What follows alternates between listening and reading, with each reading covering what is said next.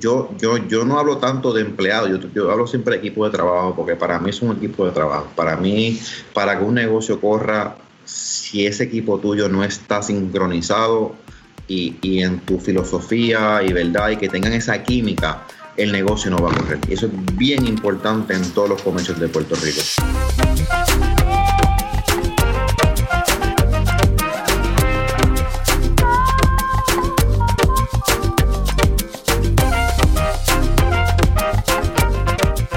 Es la que hay familia? Mi nombre es Jason Ramos y bienvenido a Mentores en Línea, un podcast donde hablamos con los empresarios e influencers responsables por las marcas más destacadas, para que así conozcas quiénes son tus mentores en línea. En el episodio de hoy me acompaña Jesús Vázquez, quien es el actual presidente del Centro Unido de Detallistas de Puerto Rico, una organización comercial sin fines de lucro que tiene como norte asegurar el logro del mayor progreso económico, tecnológico, social y cultural de las empresas y profesionales boricuas. Jesús, ¿qué es la que hay? Saludos Jason, ¿todo bien? Ya tú sabes, interesado, ¿verdad? De los temas que vamos a hablar el día de hoy. Jesús, gracias por, por la oportunidad y, oye, es, es, bien loco para mí eh, y fue una de las cosas que estaba pensando antes de, de entrar a la conversación que yo que nosotros nos conocemos solamente presencialmente, que es como deberíamos conocernos. Exacto. Y la última vez que nos vimos fue en febrero 1, que estuvimos en el Tech Expo presencialmente y yo no sé cuándo tengamos otra evento en persona así. Eh, eh, exacto, y, es la parte verdad triste de todo esto. Eh, nosotros, desde el Tech Expo, que fue exacto en agosto, enero 31 y febrero 1, yo no he visto, yo creo que a más nadie. Hubo después una actividad más que se dio en el Centro Unido, pero fuera de ahí no se ha dado más nada. Todo está parado y, a pesar de que la tecnología nos ha ayudado mucho en, este, en, en esta problemática del COVID-19, esa parte humana no, no la quita nadie, de verdad, y, me hace falta, me hace mucha falta esa parte humana. Sí, ¿verdad? las conferencias, el, la energía, yo creo que es lo más que falta y por más digitales que sean, hay un toque quizás de... No, yo ni sé ni qué sea, es la magia, es la magia del evento presencial, de la dinámica. Que tú ves las caras, ves las personas, cómo, ¿sabes? los gestos de las personas, tú sabes que eso le gustó, pues, ¿sabes? Eh, eh, todo cambia, todo cambia. Oye Jesús, eh, mira, empezamos la conversación, pero cuéntame un poquito más quién es Jesús Vázquez, cómo llegaste al CUD. Yo sé que esta conversación va a estar buenísima. Pues mira, Jason, eh, Jesús Vázquez, ¿verdad? Nace de una familia de comerciantes de Puerto Rico. desde mi abuelo, mi abuelo era agricultor. Eh, tenía, tiene, tiene cafetal, tenía, pues mi abuelo falleció, pero verdad, tiene un cafetal eh, excelente, con tostadora, tenía los molinos, tenía todo.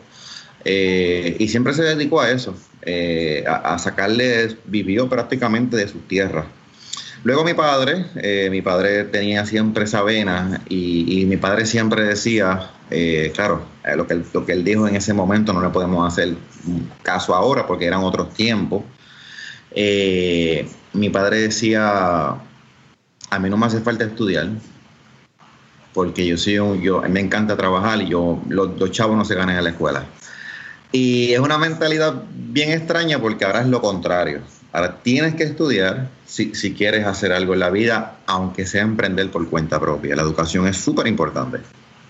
¿Qué pasa? Mi padre dijo eso, eh, se dropeó de la escuela, eh, fue fiel a su mandamiento y siguió, ¿verdad? Para, para allá, él vivía en Mayagüez, se fue a San Juan con 20 pesos en la cartera, en un carrito, ¿verdad? Que no servía mucho y arrancó San Juan y ahí mi padre ha fundado, tiene dos compañías, eh, se puede decir millonario.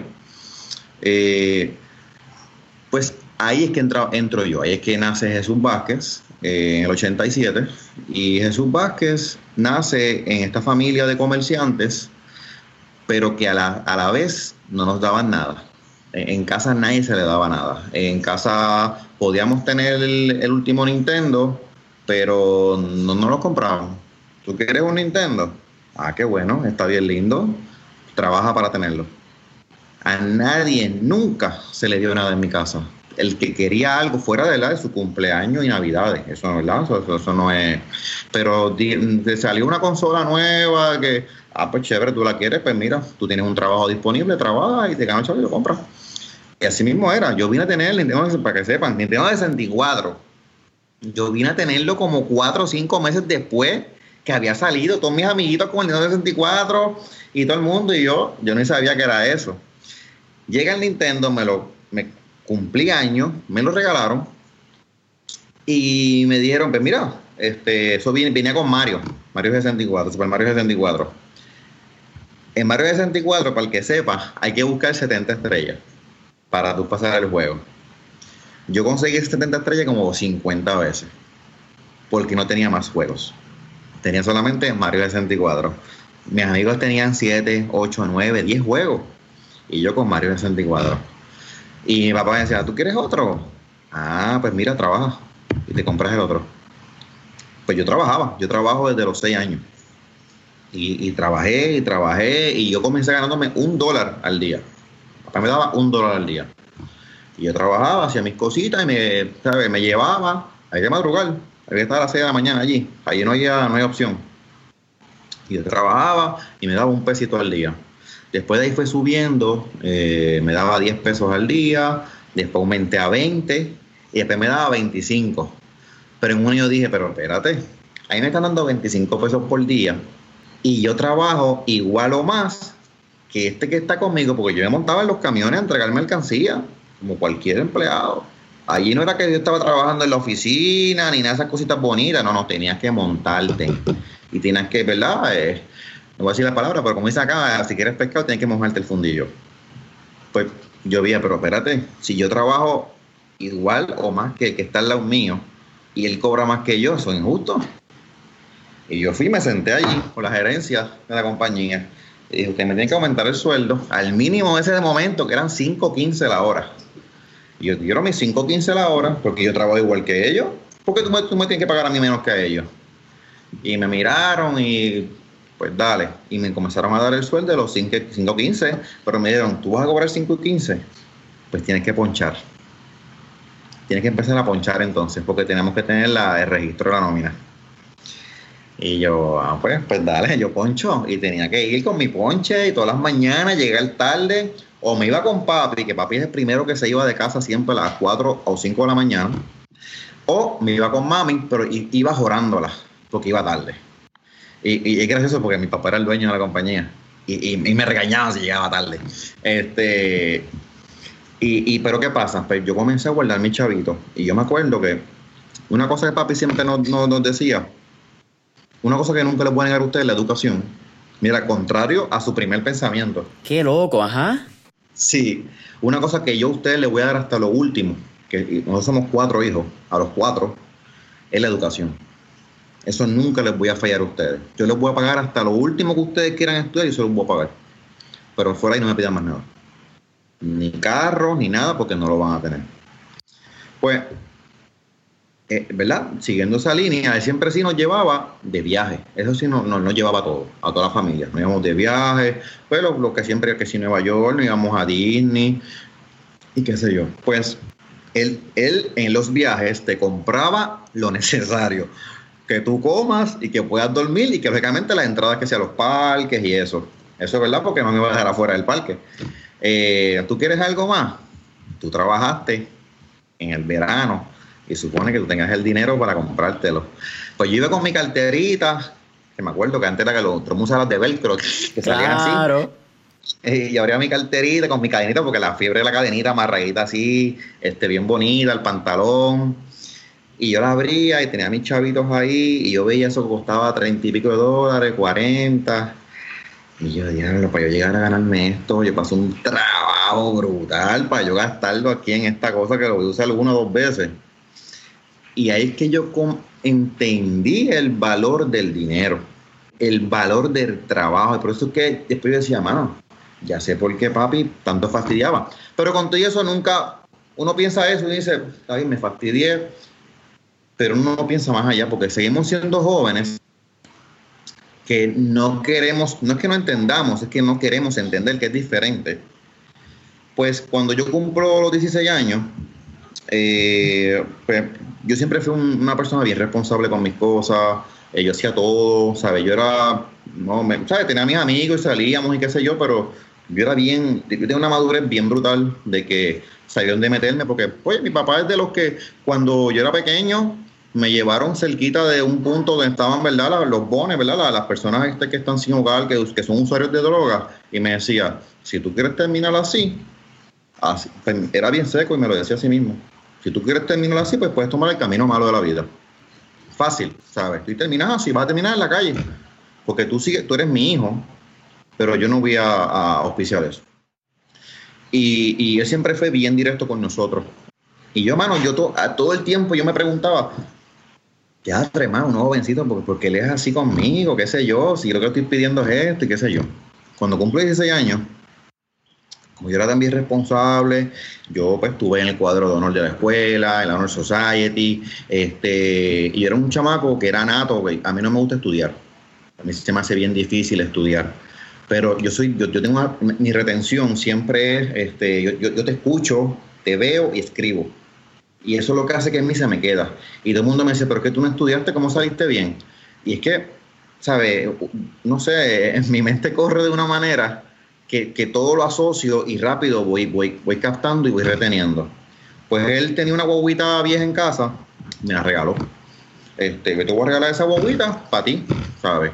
Eh, yo te voy a dar unos chavitos para gasolina, que es lo que tú vas a usar en la semana ¿sabes? Que eso te va a dar para ir y venir aquí. Fuera de ahí es problema tuyo. Y con unas reglas, ¿verdad? Porque era menor de edad todavía y qué sé yo. Pues cool. Seguí, oye, me quedé con la guaguita, la puse bien bonita, le puse un radio bien cool, ese tiempo con que los orgánicos que, que, que, tenían colorcitos y yo bien emocionado con mi guaguita, eso para mí era un Ferrari. Eh, y pues nada, pues ya cumplí los 18, yo, eh, en, yo trabajaba, ya estaba, entré a la universidad y estaba trabajando con él. Cuando un día, me acuerdo, eh, fui a, un, a una actividad en Guayama y la guagua se me calentó. Y yo vine, porque espérate, se me calentó la guagua, eso no es nada, yo lo llevo ahí al mecánico de papi y se la dejo allí y que resuelva. Pues nada, le eché agua a la guagua y la bajé hasta San Juan. Se la dejé en la fábrica, en la, donde están los mecánicos, se la dejé allí, qué sé yo en dos días me llama mi papá. Me dice, mira, tengo una factura aquí en mi escritorio eh, de la guagua tuya de tanto dinero para que la vengas a pagar. Y yo, pero es que esa guagua, ¿verdad? Tú me la regalaste y eso, y viste, y, y él me dice, sí, te la regalé para estudiar. Lo demás es problema tuyo. Tienes que pagarla. Si quieres guagua, si no, pues deja la guagua al mecánico. así, ¿sabes? Y yo, en ese momento, ya tú sabes que uno joven, te llegan 20 mil cosas a la cabeza, tú, pero ¿cómo va a ser? Que eso es injusto, que, que no, ¿cómo va a ser? Pero si yo hago las cosas bien, este, ya, yo, yo me porto bien, yo hago todo, ¿y por qué rayos me, me? Pues yo fui, saqué unos chavitos, ¿verdad? Me, me, quedé ahí, me, me un cantazo heavy. Y, y seguía en cada momento valorando más el dinero, eh, ¿verdad? Y no el dinero, porque el dinero no se, ¿sabes? No, no, para mí el dinero no es nada, es, el trabajo, ¿sabes? El trabajo que me dio conseguir ese, ese peso. Pues nada, me llevé mi guagua y yo dije, espérate, pues me, me, tengo que inventar las cosas, tengo que aprender a hacer yo, ¿verdad? Todo, ganarme la vida. Yo entré, en, yo, yo fui a misión temprana a la universidad, eh, yo saqué para ese tiempo el college costaba, eh, valía como 4.000 puntos, 4.000 y pico, así, porque ahora cambiaron las métricas. Eh, yo saqué 3.300, 3.400. Yo era, ¿sabes? Me, me, encantaba lo que hacía y, y entré en misión temprana en la UPR. Y por cosas, ¿verdad?, de, la vida, eh, yo no, yo, a mí me encanta la educación, pero hay, hay, ciertas maneras que no me gustan como ciertas personas educan. ¿Sabes? El, el, el, las personas prepotentes, porque tú puedes ser un conocedor de la materia, pero eso no te hace que seas una mala persona. Al revés, ¿sabes? El conocimiento es poder. Y qué mejor que satisfacción que tú puedas pasarle ese conocimiento a otras personas. Y yo vi a estos profesores bien prepotentes, que yo soy catedrático, de qué sé yo qué y se sientan para atrás, y que así te me decían, aquí en este salón hay veintipico estudiantes, eh, de aquí a que acabe el, el semestre van a quedar nueve los demás se van a dar de baja. Así. Y yo me quedé, wow, qué motivador. ¿Qué pasa? Que esa era mi primera clase entrando por primera vez al bachillerato. Porque yo pasé los exámenes avanzados y entré directamente a cálculo. No, yo, yo brinqué precálculo. Y entré a cálculo y el págata, el primer, el primer profesor en la primera sentada que me doy en la universidad por primera vez, me dice eso. Y eso a mí fue como que se me fue el mundo al piso. Oye, efectivamente, yo fui uno de los que me di de baja. Y, lo digo, o sea, me di baja porque no era que no me está, no sabía el material, es que él no tenía ganas tampoco de enseñar. O sea, él él no estaba, no sé, tenía un grupito de unos selectos y qué sé yo, que ya saben cómo se movía el mambo en la universidad y sabían cómo jugarse las cartas. Pues yo esa parte era, fui bien inocente y usé poco la malicia y no, no hice.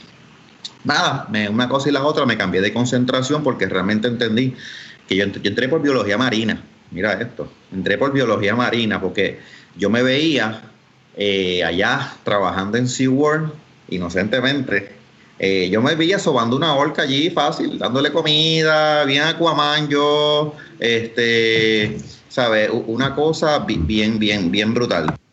¿Sabes? Yo me veía en eso. Y nada, yo comencé en eso y me di cuenta que, pues, me encantaba bucear, yo se pasaba buceando con amigos y qué sé yo. Y yo me sentía que para mí bucear eh, era, yo estudio biología marina y voy, olvídate, yo voy, eso es lo mío.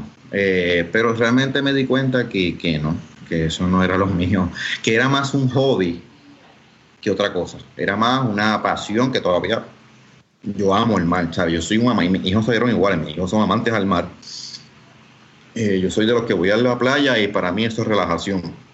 Y estar debajo del agua para mí es la terapia más grande que existe para mí, ¿sabes? Yo que soy un poco ansioso y un poco así activo, eso a mí me relaja mucho. Pues nada, eh, seguí, me cambio de biología marina naturales, me cambio a administración de empresas en, en con, relación contabilidad. Pues comencé en contabilidad, eh, ya tenía ciertas clases, ¿verdad? Se, se, pasan, acá se acreditan y comencé en contabilidad. Yo seguía, toda esa, pues tenía mis trabajitos, ¿verdad? Me ganaba los chavos de diferentes maneras. Eh, pues que pasa en contabilidad, eh, yo comienzo y desde que comencé, desde la básica, siempre fui, mano, igual, ¿sabes? Todo lo escuchaba y todos los, todos los compañeros del salón, todos perdidos, y yo le decía, pero es que eso es fácil, y es así así, y el profesor era bien fuerte, y el profesor me cogía por el lado y me decía, mira, este, tú eres bueno en lo que tú haces. Este, tú eres bien bueno, qué sé yo, de verdad, sigue así este, y todo el mundo me decía, se llamaba Carrasquillo, me acuerdo el apellido. Me decía, ¿cómo tú eres pana de Carrasquillo? Ese tipo nadie lo soporta. Y yo le decía, no es que yo sea pana de él, pero yo entiendo lo que él dice. Pues entonces, nada, seguí en esa. Ese profesor era famoso porque daba un trabajo bien largo, eh, que era el trabajo final de, de, la clase. Y ese trabajo, bueno, costaba como el 50% de la nota eh, y era, realmente era súper largo. Era un libro completo de contabilidad. Tú haces la contabilidad con todas las transacciones de una compañía X. Todas son transacciones y al final tienes que cerrar los libros y tienes que cuadrarte todo. Balance sheet, este, el income statement, todo tiene que cuadrarte. Pues, ¿qué pasa? Yo vengo, yo siempre he pasado con, con dos panas, ¿verdad? Eh, que siempre estábamos juntos en la universidad y yo les dije, vente, vamos, a háganlo conmigo. Lo hacemos, nos metíamos en casa, donde fuese, nos sentamos. Hoy nos tomó un montón de horas hacerlo porque si te das cuenta que fallaste cuatro páginas después, tienes que volver y borrar todo y volver para atrás.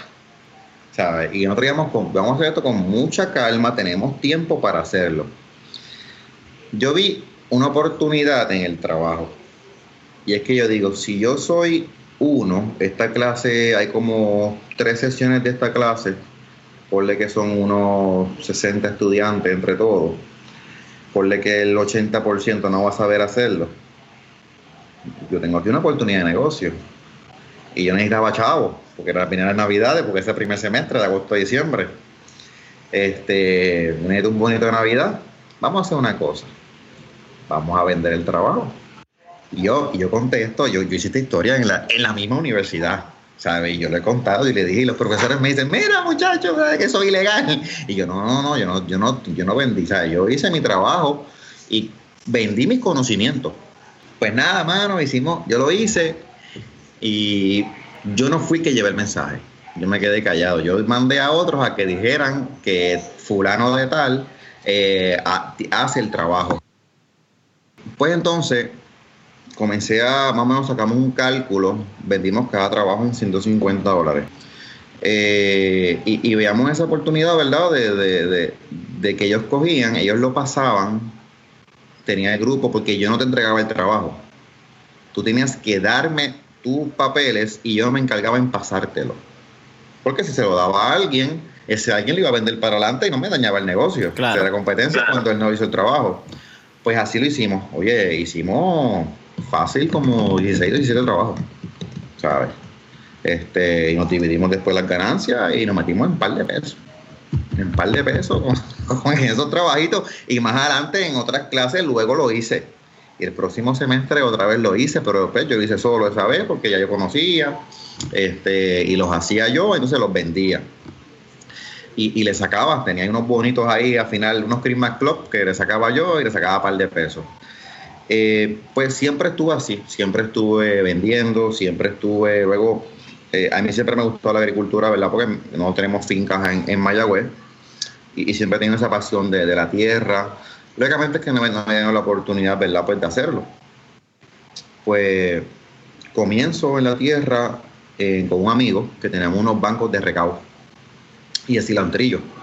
Y conseguimos varios clientes y, ¿verdad? Y entre los dos, pues comenzábamos a crear esa, ¿verdad? Seguir vendiendo y qué sé yo. Después él siguió con el negocio, yo tuve que retirarme porque tenía otros compromisos y, no tenía, ¿verdad? La, misma cantidad de tiempo que quería realmente dar al, negocio, que era un negocio excelente. Y, y seguí buscando otras oportunidades, ¿verdad? Para, para seguir hacia adelante. ¿Qué pasa? Eh, yo sigo trabajando en una de las compañías, ¿verdad? De la familia eh, especialmente en una que, es dedicada a, rentas de bienes raíces, eh, ¿verdad? Tenemos una gran una cantidad grande de, de, de, propiedades y nosotros pues nos dedicamos a, rentar esas propiedades. Yo me metí ahí. ¿Qué pasa? Yo decía, bueno, pero a pesar de que yo hago mis cosas, eh, y yo tenía, pues ya en ese momento ya tenía mi propio, yo, yo había comprado una casita para yo rentarla, que la estaba rentando y le sacaba, ¿verdad? tenía cuatro apartamentos, yo vivía uno y los otros tres me los alquilaba. Y yo mismo me pagaba la hipoteca yo mismo y iba creando, ¿verdad? Esa, esa propiedad era prácticamente que todavía la tengo, pero ya no la vivo. Pues, pues seguí con esa, pero ¿qué pasa? Yo quería algo más para mí, quería un negocio para mí y, realmente no, no, no sabía qué, porque yo hago, yo hago mucho, pero en ese momento necesitaba, quería montar un negocio. Este, yo un poco inmaduro, ¿verdad? Eh, y, no sabía prácticamente, porque realmente lo que yo quería no podía montarlo en ese momento, pero quería hacerlo. Pues nada, en uno de los locales de un edificio de, la familia eh, había una lavandería.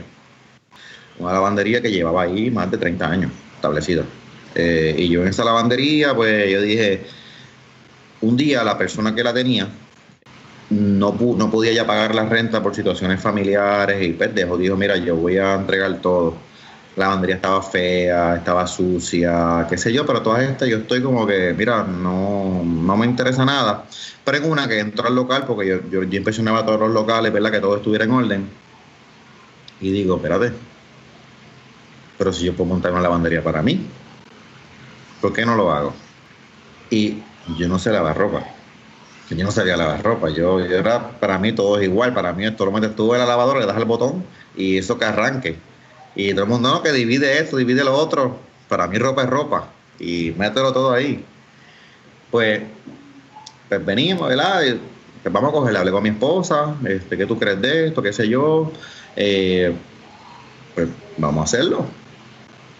¿Qué pasa? Que yo digo, pues, diadre, voy a una compañía en Puerto Rico que se dedica a vender equipos de lavandería eh, comercial. Y cuando llego allí, eh, cuando me hacen el estimado para dos secadoras y como cuatro lavadoras y una lavadora industrial, cuando él me da el papel, 50 y pico mil pesos. Yo, 50 y pico mil pesos. Con 50 y pico pesos yo monto un negocio, eh, olvídate, en otro lado. Este, ¿sabes? El, el, retorno, el, retorno de la inversión era larguísimo. Y yo pues me frustré un poco. Dije, diadre, qué, qué, qué, mal, de verdad. Este, pero nada, olvídate, yo me, en una noche, me siento en casa, me pongo a ver clasificados online y a buscar, y a buscar, y a buscar, y, encuentro eh, una lavandería que estaban vendiendo, que nunca se me olvida el nombre de la persona, porque la persona se llamaba Jesús Rivera. Y yo me llamo Jesús Vázquez Rivera. Y yo me quedé, no, esto no puede ser. Vendía toda la lavandería enterita en Canova, no me acuerdo todavía, en Loizabali. Vendía todo el equipo de la lavandería completo, todo, todas las máquinas por 25 mil pesos. Yo dije, ¿qué qué? Lo llamé, fui a ver el equipo, el equipo estaba excelente. Eh, me decían, mira, te puedes llevar todo. Todo lo que tú ves aquí dentro de este local te lo puedes llevar. Fui, hice un préstamo personal, este, arranqué, alquilé un camión a otro día, me llevé a mi primo, como a dos compañeros y arrancamos para allá. Un sábado, no, me acuerdo que eso fue un domingo. Y nos llegamos allí, llegamos ayer a las 7 y pico de la mañana y estuvimos ahí como hasta las 5 de la tarde. Pero vaciamos enterito el la lavandería. Me llevé hasta las matas. Me llevé todo. No me llevé los aires porque estaban difíciles de sacar. Si no, también me lo llevaba. Pero me llevé todo. Mío todo, porque me llevé todo. Y con eso fue que yo comencé. Con esas máquinas que yo le pude comprar a él. Eh, ahí fue que yo monté, remodelé el negocio. Pero ¿qué pasa? Yo tenía otra inquietud más. Yo decía, yo no quiero una lavandería igual que las demás. Porque yo cuando me casé, mi esposa y yo vivíamos en, la, en, el, en el apartamento, ¿verdad? Que era parte de la casa que habíamos comprado para alquilar. No teníamos Londres. Y yo iba a una lavandería eh, que cerca eh, y me sentaba allí y él y tenía que ir. Íbamos siempre todos los sábados, todos los domingos a lavar ropa. Ella y yo, iba ella o iba yo. Pero eso era un calor infernal horrible, pero eso era un calor horrible. Tú sentías ese vapor, el sudor bajando. Tenías un televisor de estos, los culones así trepados así en, una esquinita, con Lady Mágica puesto, pero desde que tú llegas hasta que te vas, la misma canción, la misma vocecita, todo el tiempo ahí, taca, taca. Y yo, bueno, yo me iba para el carro a veces, esperaba, o me sentaba afuera en la acera porque no podía. Y decía, si yo hago una lavandería, yo no quiero que una persona pase por eso. Porque, oye, es fuerte pues yo hice la lavandería y cogí y le hice una sala aparte porque yo decía, pues, le voy a poner aire acondicionado a la lavandería, pero tú pones el aire en una lavandería es un poco fuerte porque vas a pelear contra la secadora, que ya, que ya emiten un calor bien fuerte. Se tiene que poner un aire extremadamente fuerte. Vas a gastar datos operacionales súper alto y tú tienes que velar, sacar, ¿verdad? Tienes que decir, espérate, eh, ¿qué, me conviene y qué no? ¿sabes? Yo sé que queremos un poco de comodidad, pero la comodidad cuesta las personas que van a no quieran pagar no van a querer pagar el precio que realmente yo tendré que cobrar para que ellos puedan estar aquí. Pues lo que hicimos fue, vamos a hacer algo. Hicimos una salita aparte. Y le pusimos muebles, eh, le pusimos televisor con internet, le pusimos wifi, Netflix, eh, tiene un, un librero bien grande. Y esa fue la sensación, que las personas iban, ponían su ropa, y sigan para salita con el airecito a ver televisión, a ver Netflix y qué sé yo. Pero luego fue tanta y tanta la sensación que creó la sala con aire que a la gente se le olvidaba que tenía ropa lavando en la lavandería. Y se quedaban, la gente se quedaban viendo la serie, tú los ves así tirados para atrás, eh, mirando la serie que estuviesen viendo en el momento y no se paraban. Y tenía que ir la persona, mira, la ropa de usted ya terminó. Ay, pues dale pausa, dale pausa, que para hacer el cambio, poner la secadora y volver otra vez a seguir viendo este, eh, viendo su serie. Y la otra sensación que fue, que no pensábamos que iba a crear sensación, el librero. Eh, mi, esposa le encanta leer ella me encanta, se pasa antes, ya el tiempo pues no es el mismo que antes, pero antes leía mucho más. Y mi esposa tenía una colección de libros grandísima, pero la teníamos en caja porque no teníamos dónde meterlos. Y lo que hicimos fue, vamos a ponerlos allí. Mi, esposa pues, estudió psicología, ¿verdad? Y, también estudió psicología industrial. Y todos esos libros de ella, ya siempre guardaba todos los libros, ya nunca regalaba ni vendía nada. Todo le gustaba guardarlo para referencias y eso. Y todos esos libros los pusimos allí en el librero, los de ella personal de novela, de ficción, más de estudio, ¿verdad? Y todo lo dividimos bien brutal. yo lo, puse, ¿verdad? Para que, quisiera leer, como estamos cerca de universidades y eso, pues ponlo y eso fue otra sensación más. A nivel de que los mismos clientes crearon un sistema de fichas eh, creado por ellos mismos, donde ellos ponían su nombre, tipo biblioteca, el fichero de biblioteca, para decirte, mira, me llevé este libro y págala para que sepas cuándo me lo lleve. Ellos mismos crearon el sistema de las fichas, del fichero. Y se llevaban libros y los entregaban y a veces les gustaban tanto que me los compraban. Decían, mira, por favor, vendeme este libro que de verdad que me encanta, véndelo. Y eso fue también otro, otra sensación, ¿verdad? La, la parte del librero. Y nada, ¿verdad? Eh, ahí fue por lo menos la parte que te sientas en la comodidad de tu hogar. Eso es lo que nosotros queríamos, que tú, estuvieras como estuvieses en tu casa, que, que, que estuvieses tranquilo, eh, viendo televisión, aire acondicionado, mientras tu, tu, ropa se está lavando. Oye, porque meterse un sábado, lavar ropa no es de media hora. Lavar ropa te puede tomar dos, tres horas fácil. Y, y, eso, eso es complicado. Pues, ¿qué pasa? Pues nada, creé eso, luego pues comencé a añadir más servicios de lo que es el drop-off, ¿verdad? Que es el servicio que las personas dejan la ropa en la casa, eh, perdón, en, en el laundry, y yo se las lavo por libre, se las entrego ya dobladitas, todo, o sea, seteado una bolsa sellada. Y así mismo pues fui consiguiendo, ¿verdad? Eh, villas de alquiler, que ese es el, grueso, ¿verdad? Del, del negocio. Eh, yo lavo ropas, ¿verdad? Lo que son sábanas, toallas, de todas esas vías de alquiler, Airbnb, eh, que ahora con la pandemia, pues lógicamente me he visto bien afectado con lo que está pasando, pero en los momentos, ¿verdad? Pre-pandemia, pues estaba en mi peak, ¿sabes? prácticamente las órdenes eran grandísimas de tres y cuatro veces por semana. Eh, en sábanas, toallas, eh, todo, lo, todo lo que, eh, todo lo que tenga que ver con prendas de ropa de lo que es un hotel, ¿sabes? Todo lo que conlleve. todos alfombras, almohadas, eran muchas, eran muchas, muchas, muchas. De suerte que tengo una agua grande y eso era, pero la cogíamos, la fuleteábamos de ropa, de tanta ropa y tanta ropa que era.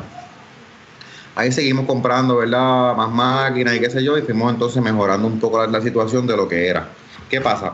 Que un día, ya para llegar a la parte del Centro Unido, ¿verdad? Dentro de lo que es, porque ya te conté toda la parte mía de, negocio, gran parte de ella, pues yo no he acabado, pues después hay más cosas. Eso por eso va después de él, porque vamos en orden cronológico. Yo conozco, ¿verdad? Para el Centro Unido, yo lo conozco hace un montón de años.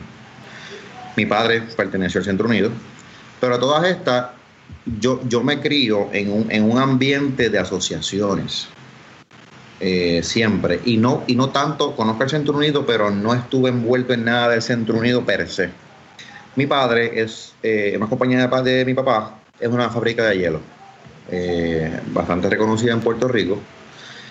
Y él en sus años, en los ochenta y pico, ellos crearon la Asociación de Industriales de Hielo. Una asociación pequeña que están todos los tres de hielo de Puerto Rico y se ayudan entre ellos mutuamente y han creado como esta familia, ¿verdad? De que, mira, me hace falta esto, me hace falta plástico, me hace falta lo otro, por favor, ayúdame. Y pues, intercambian productos y se ayudan, talleres, lo que sea. Pues yo siempre me creí en ese ambiente. Yo iba a las reuniones, yo los conocía a todos, éramos una familia. Y, y yo veía la importancia del cooperativismo, la importancia de que todos estemos juntos que la verdad la verdad no es que somos competencia, es que somos, tenemos que ser aliados, porque si queremos competir con compañías grandes tenemos que unirnos. Y eso es para que sepa, esa asociación nació, que nació en la cuna del Centro Unido, porque esa asociación nació dentro del Centro Unido, es una de las hijas del Centro Unido. Nació porque de Estados Unidos, eh, para ese tiempo, en lo que era fomento industrial, le daba todas las exenciones del mundo a compañías que miran de Estados Unidos. Y le querían dar unas exenciones bien grandes a una super fábrica de hielo que venía de Estados Unidos. Y es que entonces eh, estos comerciantes pequeños se unen, todos eran fabricantes de hielo en ese momento, eh, y se unen a decir, mira, esto es injusto. ¿Cómo usted le van exenciones a ellos a nosotros no que somos de aquí? Y ahí fue que nace la asociación como tal, y le formaron la pelea al gobierno, que el gobierno dijo, espérate, espérate, no, pues se echaron para atrás y la fábrica no. Y fue gracias a eso, gracias a que se unieron, porque si no, ahora mismo el dueño de a lo mejor de la industria hielo en Puerto Rico fuese una sola fábrica estadounidense, ¿sabes? Y es la, y la realidad. Pues así que ellos nacen. Yo me creo en ese ambiente, ¿verdad? De, de, ellos les gusta, hacen su fiestita una vez al año, pero siempre esa hermandad de que, mano, mira, estoy mal, eh, me pasó esto, se me dañó una máquina, mira, préstame una pieza, eh, y estamos hablando, estamos hablando de piezas de 10 pesos, con piezas de 30 y 40 mil pesos.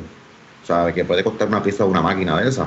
Y él, ellos va y te la llevan y te la prestan, ¿sabes? Como si fuese un dulce. Y es por eso, es por el compromiso que tienen entre ellos mismos. Y yo pues me creí en eso. ¿Qué pasa? En el 2013, que yo tengo el negocio, eh, comienzo a hacer, ¿verdad? hacer unas cosas con, con partes de distintos directores del Centro Unido. Y yo dije, fíjate, en ese momento, el que estaba de presidente era el señor Rubén Piñero. Eh, Rubén Piñero me dice, ¿por qué tú no entras a mi junta? Eh, y yo no tenía me gustaba, ¿verdad? Pero no tenía la intención, ¿verdad? De, pues mira, si tú quieres yo entro, yo no tengo este... Pues apliqué, ¿verdad? Llevé todos los papeles, porque pues, sí es una, una serie de documentos. Los llevé y comienzo entonces a estar, ¿verdad? Entro a la Junta en el 2014 y en ese momento era el miembro más joven del, del centro como miembro de Junta de Directores. Tenía 20 28 años, creo que eran 27 o 28 años aproximadamente. Pues nada, comienzo, ¿verdad? Eh, yo más o menos pregunté y me asesoré. El, que estaba presidente electo en ese momento era Nelson Ramírez. Hice una excelente amistad con Nelson, que el sol de hoy, ¿verdad? La, mantengo y es como mi hermano. Eh, y, y comenzamos ¿verdad? Yo comencé a decir, mira, yo quiero crear esto, quiero crear esto otro, quiero, quiero hacer estas cosas. Y me dijeron, bueno, pues comienza. Pues en esos primeros dos años, como que empecé a crear el muñeco, pero no tuve la oportunidad de, implementarlo. Cuando entra Nelson Ramírez como presidente de la institución en propiedad, me dice Jesús, tú haz lo que tú quieras, pero tienes que hacerlo tú y tú me lo traes y lo ejecutamos. Y yo, ah, pues, perfecto.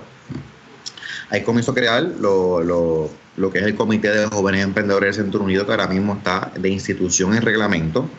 Eh, comencé a traer esta juventud porque yo decía, tenemos que entender, al centro yo no lo veo tanto como las ayudas que dan, porque ve, el centro da un montón de ayuda, un montón de servicios de la membresía. Yo lo veo más como esta conexión de emprendedores que al fin y al cabo tenemos un mismo fin común y tenemos que ayudarnos entre todos. Y ahí es que yo comencé como que, espérate, y comencé por ahí. Yo creo el University Challenge, eh, una competencia entre universidades que la primer año eh, compitieron más que siete universidades, y, pero fue una, fue una competencia bien fuerte, pero bien, bien bonita, ¿sabes? Porque a pesar de que eran diferentes universidades, al final se convirtieron en una familia entre ellos mismos y se ayudan todavía al sol de hoy, porque yo sigo el tracto de lo que está pasando con ellos. Ya el próximo año fueron, eh, compitieron como 31 eh, competidores de diferentes universidades, de diferentes recintos, ¿verdad? Porque damos la oportunidad de que cada recinto puede tener su competidor. Eh, y eso fue un, eso fue un monstruo de, competencia, con jueces, no teníamos jueces, panel de jueces, teníamos todos premios metálicos. El primer lugar se llevaba 5 mil dólares eh, ¿sabe? Que, que, que, realmente era, era, era excelente. Y dentro de IPEC nace lo que es el SU de Start Your Business eh, y comienza a crear todas estas cosas en el Centro Unido para traer una, una matrícula, ¿verdad? Que vean al centro como una opción a la hora de hacer negocio en Puerto Rico. Y, y mano, eh, yo no sé en qué momento, yo en ningún momento dije quiero ser presidente, no porque esa no era mi intención, mi intención es seguir ayudando. De momento, eh, no sé, yo en, mi segundo término, eh, estaba Nelson Ramírez ya de presidente, me dice, ¿y por qué tú no eres, te tiras para presidente electo? Y yo, porque eso no es mi, no está en mi intención, ¿sabes? Yo no vine aquí a ser presidente, yo vine aquí a, ayudar, a compartir el conocimiento, poco conocimiento que yo tenga. Y me encanta ayudar, eso a mí me hace sentir bien me dice, tú serías un excelente presidente.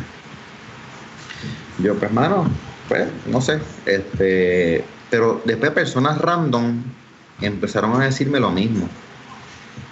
Que al centro le hacía falta alguien como yo. Y yo, pues, uno se siente bien, de verdad, pero una me dice, pero contra, hay gente mucho más experimentada que yo. ¿Por qué yo? Ah, la historia de la corta, eh, radiqué este, como presidente electo, eh, pues, redundando, ¿verdad? Salí electo.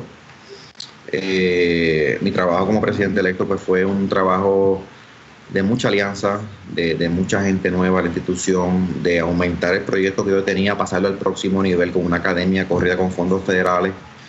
Eh, ahora pues ya entré, ¿verdad?, a lo que es presidente en propiedad, eh, con el doble de carga, porque con lo que tenía más lo nuevo, más la, toda la parte legislativa que tengo que seguir corriendo, pero me siento feliz, me siento feliz de lo que estoy haciendo, me siento feliz de que el trabajo se está haciendo, de que estamos llegando al, cumplido, ¿verdad? cumplir la meta que realmente queríamos, que es que el centro sea conocido como lo que realmente es. El centro tiene 129 años y yo me convertí en el presidente más joven de la historia de la institución. Yo tengo 33 años.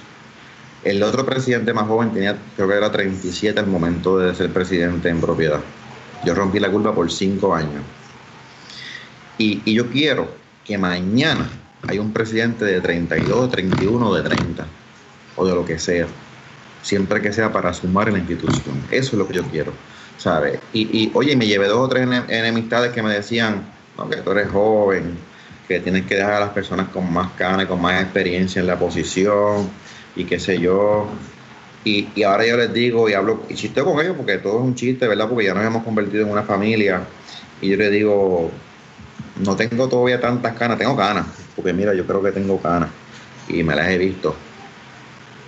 Pero con las poquitas que tengo he sabido crear un balance entre las personas bien experimentadas y las personas con nuevos conocimientos que han llevado a la institución a lo que realmente está el día de hoy y a lo que realmente les falta porque sé que vamos a llegar a ello. Boom, no me encanta. Pues Jesús, te digo la, verdad, no tenía idea de, la mitad de tu historia, de que estoy, estoy en shock, ha, estado, wow. Y, quizás para inventar un poco de las partes que hemos hablado, algo que me llama mucho la atención es esa parte de, de empezar a trabajar joven. Y puedo compartir contigo la experiencia de que a los 12 años yo empecé a trabajar, ¿verdad? No, no, no a los 6, pero como a los 12 empecé a trabajar, me vi un poquito más, como 11, en un negocio familiar. Y en este caso, ellos manejaban lo que era un centro de actividades y había mozos, había los que abren las puertas, estaba en la oficina. Y yo pues está bien, yo soy parte de la familia, esto va a ser fácil, vamos para encima. Para encima fue que me tocó trabajar en actividades de gente que eran contemporáneas conmigo. Mientras los nenes estaban graduándose en séptimo y octavo, en sexto quizás, en, en otras escuelas, yo era el que les servía refresco. Mientras ellos estaban en la piscina, yo tenía que estar buscando comida, yo tenía que estar trabajando, sudando. Pero eso que tú mencionas es bien importante porque yo creo que no solamente valora el dinero, porque valora quizás las horas de trabajo, como tú dices, el dinero no es, ya no te vale 50 pesos, sino quizás me puede valer 10 horas de mi vida pero también empiezas a, a valorar el empleado. Yo creo que una parte que se ha perdido, pues cuando tú eres jefe y tú eres el dueño, es bien fácil criticar y es bien fácil tirarle, no, ese es tu problema. Pero cuando tú trabajas y a ti te regañan y tú tienes que reportar y tienes que entender cómo funciona quizás toda la mesa de, de chess, pues se convierte en un juego diferente. Y yo creo que es bien interesante que, que tengas la oportunidad desde chiquito, porque es lo que te crea. Quizás te, te, te forma una tan temprana edad que, hace lo que es Jesús Vázquez hoy en día. Y eso es súper interesante. También mencionaste los viajes. Y creo que los viajes añaden mucho por la cultura. Los viajes te, te expanden la mente, te, te, expanden todo, mano. Traer la idea. Yo creo que ahí salen muchas ideas. Cuando tú estás en un, sea Puerto Rico, sea Nueva York, y tú viajas, quizás si estás en Nueva York, puedes viajar a Europa. Que es la historia de, si no me equivoco, la historia de Howard Schultz con, con Starbucks él viaja de Nueva York, viaja a Italia y en Italia es que ve esta cultura de los coffee shops. Y ahora tener un coffee shop y tú ir a comer y tú escuchas musiquita, eso es normal. Hace 25 años era extremadamente raro y tú lo mencionas porque la familia tenía cafetal. So, tú conoces esta parte muy bien. Mencionaste también una parte que, que yo tenía una pregunta. ¿Cuál es la diferencia entre presidente electo y presidente en propiedad del CUD? Pues mira, eh, lo que pasa es que el reglamento del Centro Unido, la, institución del Centro Unido, una institución ¿verdad? Para los que no, la conozcan, es la más grande de Puerto Rico. Es una institución bien robusta, eh, con un capital, ¿verdad?, súper inmenso. ¿Qué pasa? El Centro Unido se divide en dos corporaciones. Eh, una que es la institución sin fines de lucro, que es la institución Centro Unido Detallista, que es la que el CUDER, ¿verdad?, la que ayuda al comerciante de isla. Y, y, también tiene una segunda compañía que se llama eh, Seguros Seude, que es una agencia de seguros, que es una agencia exclusivamente de seguros médicos para pequeños y medianos comerciantes. Ok. ¿Por qué nace la figura del presidente electo? Continuidad. Como es una organización tan complicada y con tantos, ¿verdad? tantos detalles, pues necesitan una persona que esté en preparación por dos años, conociendo todas las interioridades ¿verdad? de la administración para cuando llegue en propiedad no pierda el tiempo, no pierda cuatro o cinco meses en ponerse al día en las cosas que son rutinarias, ¿verdad? De la institución, de reglamentos, de, lo que sea. Eh, eh, es complicado, por eso los días son un poco complicados porque tienes que estar trabajando ambas compañías a la vez, eh, una que es súper regulada, que es la agencia de seguros, eh, y la otra que está con, ¿verdad? Brega con todos los comerciantes de Puerto Rico que son socios del Centro Unido, muchos de ellos, y sus diferentes industrias. Y tú tienes que saber ser ese mediador, tienes que ayudar, eh, pelear sus problemáticas. Pues ese, ese es el, el, el issue, ¿verdad?, en, en, ambas compañías. Por eso es que tienes un presidente electo y un presidente en propiedad. ¿Tú crees que el haber empezado a trabajar tan joven te da esta facilidad ahora de poder trabajar con distintas personas, no importa el background, clase social, porque tú lo mencionas, igual trabajas con legisladores y están con las personas más altas del gobierno, como pueden estar con la persona que está empezando quizás su pequeño negocio de, artesanía. Y, esa es la pregunta, realmente, estoy, en shock la mitad de la, de la entrevista. Pues, pues mira, para mí, es que yo, yo soy yo no sé si fue la educación que obtuve en mi, en mi casa, ¿verdad? No, sinceramente no te sé diferencial, o fue que trabajé desde pequeño eh, y he estado en todo. O sea, yo, las rutas donde yo trabajaba, ¿verdad? Y que estaba en la calle, nos metíamos en cualquier lugar. yo vi de todo y para mí era normal. Y para mí, como tú dices, para mí es igual yo estar allá arriba sentado a lo mejor que pasa que cuando iremos con el gobernador o gobernador en turno, a que estar ayudando al que está comenzando su negocio. Y, te lo digo porque ahorita mencionaste el, valor de tu equipo de trabajo. Yo creo que todo esto va unido en, la persona que te conviertes cuando pasas el trabajo. ¿Sabes? Cuando tú te, cuando tú te, como te fastidias, ¿verdad? Tú trabajaste en lo tuyo, eh, que te levantabas todos los días, tú sabes lo que esa persona está pasando. Y, y, y mi papá, que fue una persona muy estricta con nosotros, pero tiene un gran corazón, ¿sabe? Él, a todos sus empleados, que son como su familia, porque mi papá tiene poquito turnover en su compañía, tiene casi los mismos empleados de 20 y de 30 años con él. Pero mi papá es de que te ve así medio triste y te da un palmetazo así en el hombro, ¿qué te pasa, papi? ¿Estás bien? ¿Sabes? Y va al otro y mire cómo está esto, mire cómo tú estás. te pregunta tus cosas personales como si tú fueses el hermano o el primo y después hablamos de trabajo, ¿sabes? Pero dime cómo estás, estás bien, qué sé yo, saliste bien de esto, saliste bien de lo otro. Siempre está pendiente a que su gente esté bien. Y, esa, y eso me lo pasa a nosotros, ¿verdad? Como, como hijos.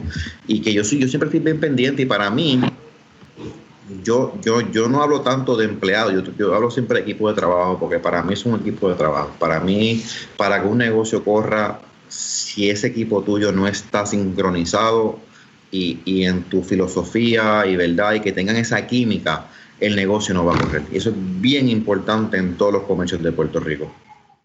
Wow, la, parte del equipo de trabajo es bien cierto, porque a veces la gente dice, ah, no, tú eres mi empleado, pero es que sin, sin ese tornillo la máquina no corre. And it is what it is, it's, it's how it is. Qué, qué loco. Y algo que me gusta mucho que mencionaste es la continuidad que, que da esa posición de presidente electo, porque yo creo que, si, yendo un poco más el macro, no solamente de negocio, pero si nos vamos a gobernación, en este caso vamos, vamos a sacarle Puerto Rico, vamos a, presidencia. En las pasadas dos semanas, nuestro presidente electo de los Estados Unidos, Donald Trump, dijo que si él no ganaba, iba a ser una sucesión difícil. Y es bien interesante porque eso pasa en negocios, eso pasa en vidas personales, las transiciones, ese pase de batón Quizás lo podemos ver mucho hasta en negocios familiares. Cuando pasa de generación A a generación B, no hay una transición correcta de ese pase de batón y a veces se cae en negocio. Y el hecho de que el pseudo esté consciente de eso demuestra la estructura y el compromiso que tienen con el pueblo de Puerto Rico, con sus empresarios y con los profesionales, que es, genial. Y, lo chistoso es que yo te conozco como presidente electo, pero yo no conocía esta dinámica. para mí tú el presidente, en that's how Pero cool entender las dos posiciones y cómo distintas generaciones quizás pueden coexistir dentro de un mismo espacio sabiendo que, son más que uno, son más de la persona. Sí, no, no, y, eh, eh, esa, esa transición es bien importante. Eh, y, hemos dado esta charla sobre eso mismo a comerciantes, porque uno de los issues grandes en corporaciones familiares es eso mismo, esa transición. a veces nos entramos en personalismo, ¿verdad? Y, en cosas que no tienen que ver o algún issue sin tener en cuenta el fin mayor, que es la institución o la corporación, porque al fin y al cabo es una corporación. Eh, y, eso es bien importante, que a la hora de tú tomar tus decisiones tienes que dejar a un lado los sentimientos, ¿verdad? Y, ver lo claro que significa, ¿verdad? Que tu compañía siga a flote. E, el centro tiene un reglamento bien eh, eh, establecido, bien estricto, y, y, para que se cumpla, porque si pasa, que nunca ha pasado, gracias a Dios, pasa un presidente electo como el señor eh, presidente Trump, que diga yo no voy a tener una transición este muy cordial que digamos, pues eso no puede pasar en nuestra institución.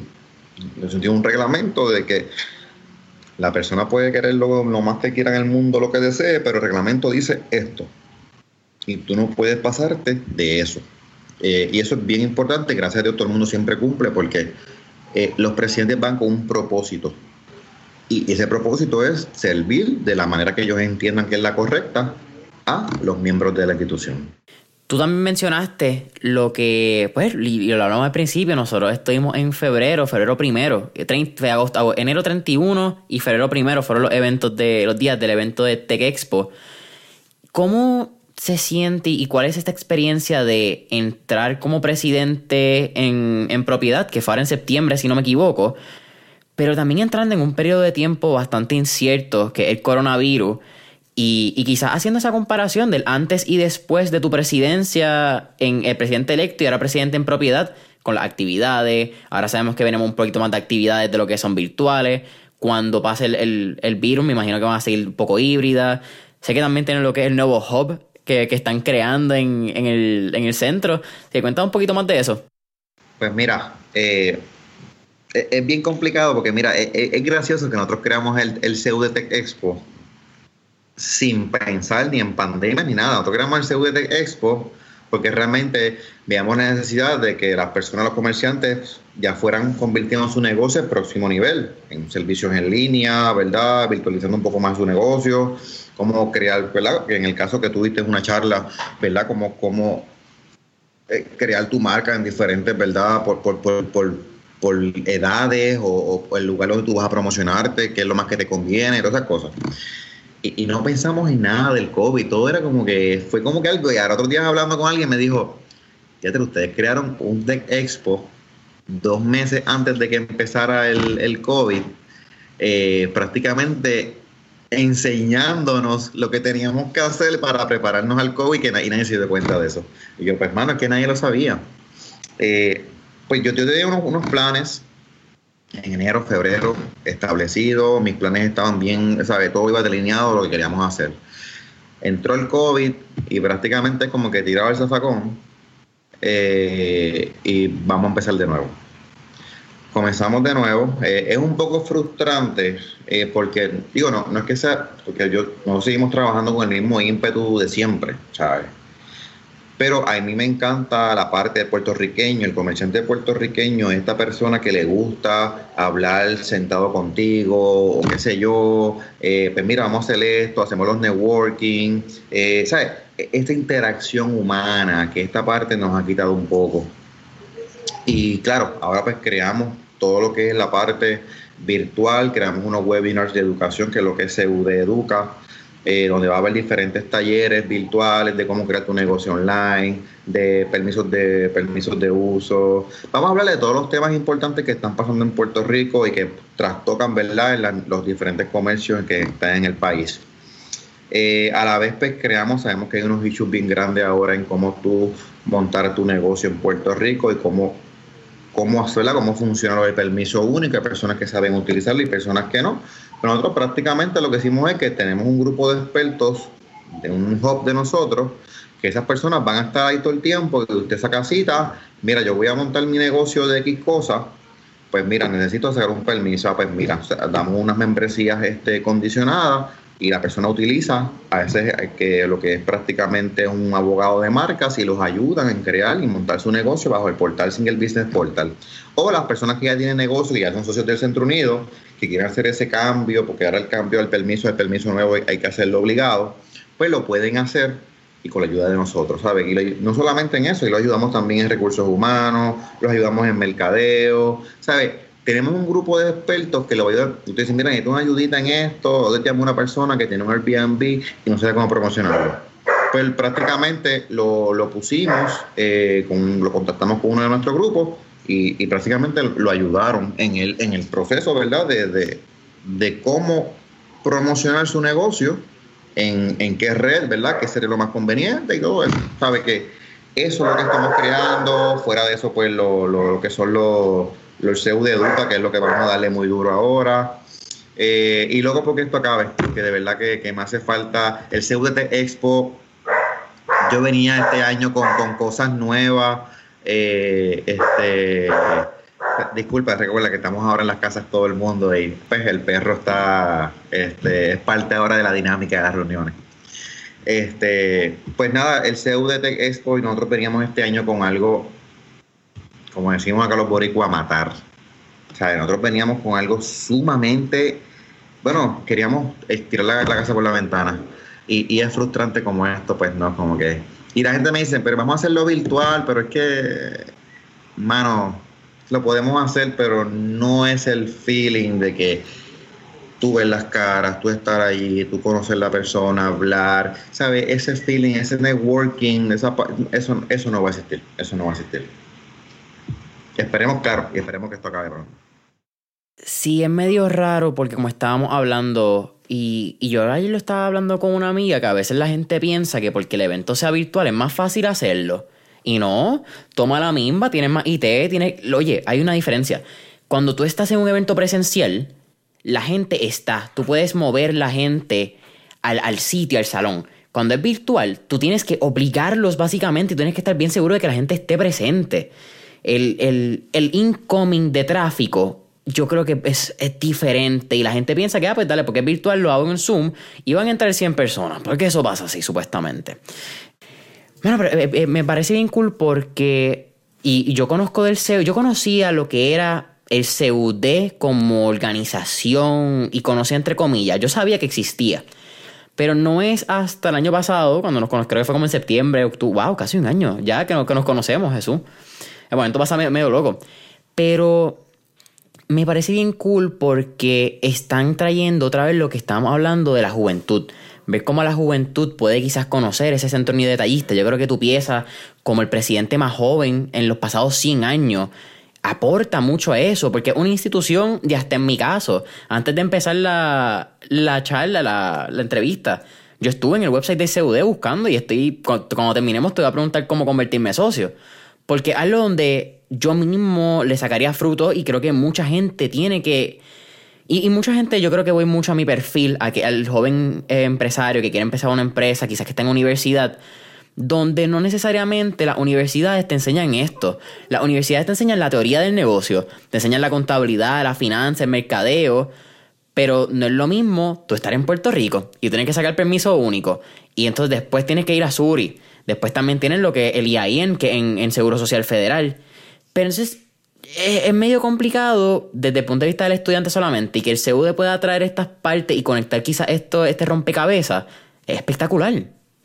Sí, sí, prácticamente, prácticamente eso. Eh, nosotros, eso que dijiste es una pieza bien clave de que toda la parte educativa que es importante eh, es la parte de la teoría Y nosotros lo que llevamos con las academias, con lo que estamos haciendo acá en Puerto Rico, eh, en, el Centro Unido, ¿verdad? En CUD, es la parte real. Cómo, cómo tú hacerlo real, cómo tú hacer tu negocio eh, prácticamente en Puerto Rico, cómo hacerlo paso por paso. Porque todo el mundo dice, yo quiero montar mi negocio. Cool, tienes una idea magnífica. ¿Cómo empiezo? Y nadie sabe cómo empezar. Nadie sabe cuál es el primer paso. Eh, personas que hacen negocios no tienen registro de comerciante o nunca sacan la patente o no sacan permiso. Eh, tienen, nosotros lo, estructuramos para que las personas cumplan con todas las obligaciones del gobierno en Puerto Rico. Y eso es lo que queremos, que todo el mundo esté en ley, que todo el mundo, que es un país, un país de ley y orden. Y tenemos que todos estar en mismas condiciones. Eh, y para eso que estamos, para ayudarlos, eh, damos talleres también de, de, con, ¿verdad? de carga porque saben, ustedes saben que una carga circular de Hacienda sale como cada dos semanas, cambian las reglas, cambiaron esto, cambiaron lo otro, y tú, pero otra vez tengo ahora cómo hago esto, y, y estamos todo el tiempo constante creando talleres para ayudarnos, pues mira, esto se hace así, así, entra Suri, eh, entras por aquí, le das acá, eh, y, eso, eso es lo que estamos haciendo, y eso es una parte solamente de lo que es el, el Centro Unido, ¿sabes? Eso es una cuarta, quinta parte, lo demás es montones de cosas más. Cuéntame también un poquito que, aunque ahora, ahora en tiempos de cuarentena se ha hecho un poquito complicado, pero tienen también un coworking space en, el Centro Unido de Tallista, en el edificio que, wow, eh, eh edificio usted es Muñoz Rivera, y no es porque Ponce de León está en la otra, ustedes son Muñoz Rivera bajando. E, exacto, nosotros estamos en la Muñoz Rivera, que nosotros estamos... Como en la Y. Eso es lo, exactamente, esa es la entrada de la Milla de Oro, la famosa entrada de la Milla de Oro que es la Y, que es prácticamente donde está la estatua. Esa es la Y, está la Muñoz Rivera, y a la derecha, si sigues, conecta con la Ponce de León, que está, esa es la, estación de, de Domenech de tren urbano. Eh, al lado del Departamento del Trabajo. Tenemos, ahí tenemos un edificio, edificio de nosotros, por muchos años. Eh, y nosotros hicimos en el tercer piso, eh, ¿verdad? En la presidencia de Nelson Ramírez, en el 2016-2017 queríamos hacer algo diferente. Queríamos hacer algo que fuera un lugar colaborativo donde las personas pudieran ir y, crear ese networking, trabajar unos costos ínfimos y qué sé yo. Y hay que nace el coworking. Y, y no es porque sea el de nosotros, pero para mí el coworking que se llama Centro, yo te puedo decir que está en los primeros tres coworking mejores de Puerto Rico. ¿Sabes? Allí eh, tiene la mejor tecnología, súper moderno, es súper lindo, ¿sabes? Físicamente súper lindo. Tiene auditorios que caben 80 personas, eh, tiene todo audiovisual, la persona desea sistema de sonido, eh, en, todo, en cristales. E, el lugar es una belleza. Este, tiene las mesas de verdad, tiene oficinas privadas, tiene conference rooms, eh, y aparte también tiene este, lo que son las sillas de cowork, ¿verdad? Que son las sillas compartidas. Que sabemos por el, por ahora por, por el COVID, pues estamos un poco más, un poco más lejos de, ¿verdad? de, cada uno.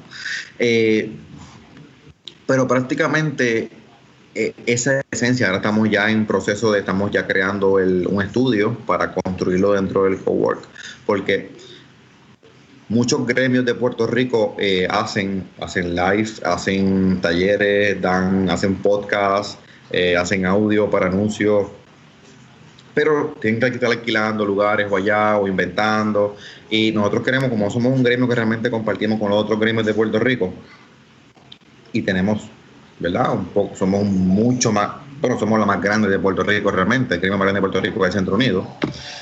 Pues tenemos la capacidad, ¿verdad?, de querer ayudarlos a todos. Y vamos a construir ese estudio. No solamente, ¿sabes? Pueden ir youtubers, pueden ir podcasters, pero también son para gremios comerciales que necesiten utilizar un estudio, que no tengan, pues pueden utilizar el de nosotros, ¿verdad? Este, para seguir ¿verdad? colaborando en este mundo empresarial de Puerto Rico. Y es, bien cool, quizás desde el lado, y esa parte del estudio me encanta, porque dando un poco más mi, mi lado desde el podcasting, no normalmente tú sabes cómo empezar a hacer un podcast. Quizás es que desde el mundo del podcasting no, no, no es fácil empezar porque hay tantos micrófonos, hay tantas formas de comenzar hay tantas plataformas en las que puedes distribuir que el hecho de que ustedes, además que es costoso, empezar un podcast no es, no es barato. Así que el hecho de que ustedes puedan ofrecer estos servicios es increíble, ¿entiendes? Es, espectacular porque es lo que tiene que pasar. Jesús, estamos ya casi terminando mentores en línea, pero antes de, llegar a esa parte final donde hacemos tres preguntas fuera de, business, me gustaría que dejara la información para que las personas puedan encontrar lo que es el CUD, cómo pueden registrarse, algunos eventos o, lives que tengan eh, los próximos días, semanas. Esto sale el próximo jueves, que es jueves 15 de octubre. Pues mira, eh, Jason, eh, sí, mira, ahí nosotros tenemos nuestra página de internet que es centrounido.com, eh, que ahí están, hay noticias, ahí se puede registrar, ¿verdad? Como miembros del Centro Unido, la membresía del CUD son 148 anuales, ¿sabes? Que prácticamente una membresía es la más barata de Puerto Rico y realmente queremos, la vamos a seguir manteniendo así con los mismos servicios, añadiendo más servicios, porque realmente nuestro fin es ayudar al comerciante puertorriqueño. Eh, pero también tenemos nuestras redes, ¿verdad? Instagram y Facebook y Twitter, eh, que, ¿verdad? Como CUD Puerto Rico. Y en, nosotros prácticamente todas nuestras actividades las anunciamos en ambas, en siempre en todas las redes sociales, eh, Facebook o Instagram. ahí se menciona todo lo que hacemos, ahí están los calendarios, las próximas actividades. Ya para la semana de como para mitades de mitades de octubre, finales, comenzamos con los talleres de cómo montar tu negocio de e-commerce, eh, cómo montar este, o sea, cómo va a haber dos talleres diferentes, uno cómo hacerlo y uno cómo poder, ¿verdad? Ponerlo más robusto y ponerlo mejor. Vamos a hablar de leyes laborables, vamos a hablar sobre permiso único. Van a haber montones de webinars eh, libres de costo, pero hay que registrarse porque hay unas capacidades limitadas y la, la persona, ¿verdad? Hacemos de todos los temas para que la persona, el que le interese, pues pueda entrar a ese. Eh, y, realmente esas son las próximas actividades. Eh, vienen ya pronto sale nuestra plataforma que es el, mercado online virtual del Centro Unido, donde todos los comerciantes pueden entrar a nuestra plataforma. Vamos a tener una app de nosotros del mercado virtual, eh, donde todas las personas van a montar su tienda dentro de nuestra plataforma a un costo de bicicleta lo hacemos para nosotros vamos a asumir el gasto total y prácticamente para que todos los comerciantes no tengan una Navidad triste, ¿verdad? Ahora por el COVID y puedan vender su producto. Si estás en Mayagüez, le vas a poder vender a alguien de, San Juan tranquilo de la vida. Eh, tener, ya, ya, tenemos ya el sistema de logística de cómo va a ser la transportación eh, ground de Puerto Rico. Eh, o sea, tenemos prácticamente, estamos haciendo todo lo posible para que el socio siga educándose y pueda seguir vendiendo en el ambiente que, ahora, que hay en, el país.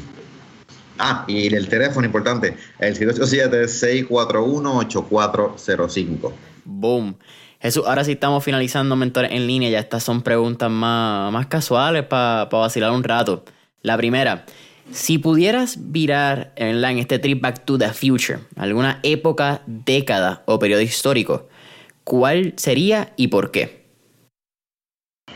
O sea, que una de época de actual, de, de, a mí siempre me ha gustado eh, eh, esta época de, los 50. Ese range, y yo creo que eh, yo creo que es el mood, el la, parte cultural cool, ¿verdad? Porque hay una parte también, una historia mala sobre esa parte, ¿verdad? Eh, hay mucho racismo y eso. Pero la, de la parte cool, esta parte bien colorida, de los bailes, que todo el mundo bailaba, de, los carros antiguos, de las personas como se vestían así elegantes, siempre estaban bien elegantes todo el mundo. Y mi esposa y yo siempre hablamos de eso, de que nos gustaría haber vivido en esa época, ¿verdad? Y, ¿sabes? Así tipo gris, todo eso así bien, bien cool. Cogiste bien literal el, Back to the Future, porque esa es la primera película cuando él va y conoce a sus papás, e-, esa época. es que realmente, es que me encanta por eso mismo, ¿sabes? Somos, somos de verdad que me, gusta, me gusta. Está súper cool. La segunda pregunta es, tenemos un playlist en Spotify llamado Mentores en Línea, el playlist. Tenemos todas las canciones que motivan y pompean a nuestros empresarios. Así que, con eso dicho, ¿qué canción motiva a Jesús Vázquez? ¿Qué canción motiva a Jesús Vázquez? Si tú supieras que si tú ves mis playlists en Spotify, son súper random, ¿sabes? Yo soy una cosa que hoy te escucho una salsa y después viene una clásica. Eh, yo soy un, freak de, la música, de las personas que hacen música con voces, eh, de como Peter Hollens, ¿sabes? Eh, me encantan los violines como, como Stirling. Yo, yo para motivarme pongo Lindsey Stirling y escuchar esos violines me pone que me pompea y que vamos para adelante.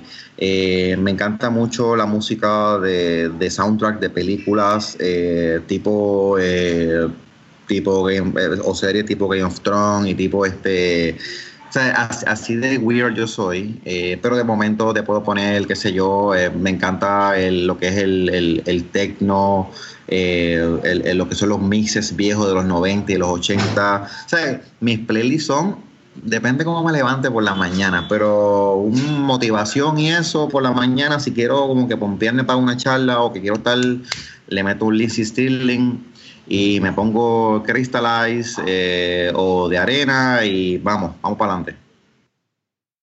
Boom, Crystallize de Lindsay Sterling, me gusta, no, lo he escuchado. Eso, eso va a ser la tarea ahora cuando, cuando salgamos del episodio. Es su tercera y última pregunta. Ya un poco más que en, cuando creamos mentores en línea, lo fundamos para crear este espacio de inspiración y motivación para la próxima generación de emprendedores y, y quizás no tienen ni que ser emprendedores actuales, quizás pueden estar pensando en emprender y están buscando esa inspiración.